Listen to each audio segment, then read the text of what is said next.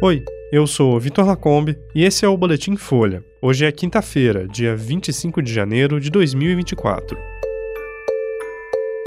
Forças Armadas pediram um milhão de reais por dia para manter a atuação na terra Yanomami. Documentos indicam que setor na ABIN, criado sob Bolsonaro, usou software espião e argentinos aderem à greve geral contra medidas de Milei.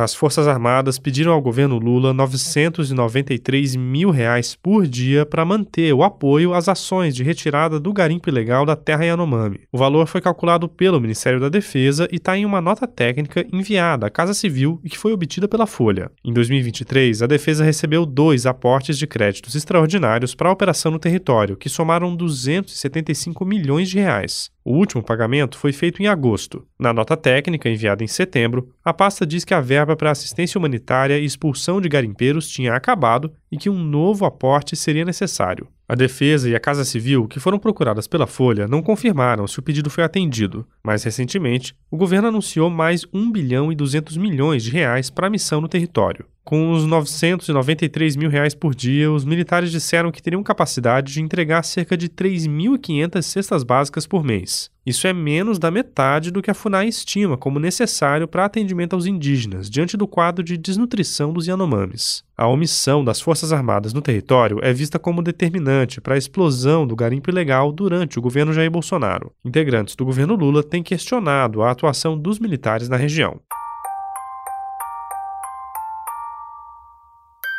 Documentos analisados pela Polícia Federal indicam que servidores da ABIN que atuavam no SIM, o Centro de Inteligência Nacional, usaram o software espião First Mile durante o governo Jair Bolsonaro. O SIM foi criado com um decreto de Bolsonaro em 2020. O então presidente montou novas estruturas dentro da Agência Brasileira de Inteligência, que na época era chefiada por Alexandre Ramagem, hoje deputado federal e pré-candidato do PL à Prefeitura do Rio. Uma das justificativas para a criação do SIM foi planejar e executar atividades de inteligência para enfrentar ameaças à segurança e à estabilidade do Estado. Servidores da ABIN e policiais federais próximos à Ramagem e à família de Bolsonaro ocuparam cargos de chefia do SIM, que foi apelidado de ABIN Paralela. O centro foi desmontado pela atual direção da agência no governo Lula depois que uma operação da PF mirou o software espião. O First Mile foi usado pela ABIN entre 2019 e 2021 ele não foi adquirido para ser usado pelo SIM, mas pela Diretoria de Operações de Inteligência da agência. Ramagem nega irregularidades no uso do software e afirmou que o Departamento de Operações, composto exclusivamente de servidores de carreira da ABIN, era o único responsável pela gestão, por senhas e pela execução do sistema. Segundo a PF, o programa era usado para rastrear a localização do celular de qualquer pessoa. A suspeita dos investigadores é de que a ferramenta tenha sido usada para espionar desafetos de Bolsonaro, como políticos e jornalistas.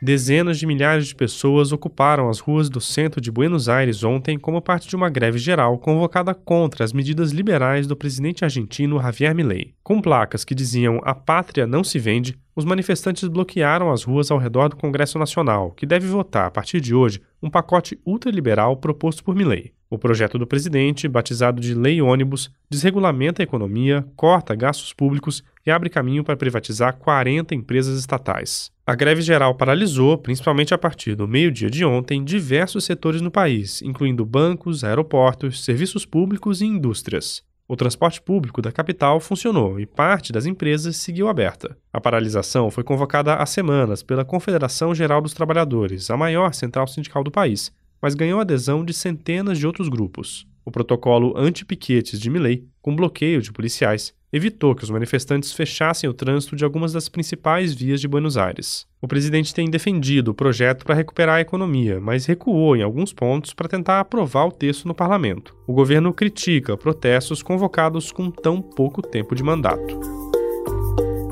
Esse foi o Boletim Folha, que é publicado de segunda a sexta, duas vezes por dia, de manhã cedinho no final da tarde.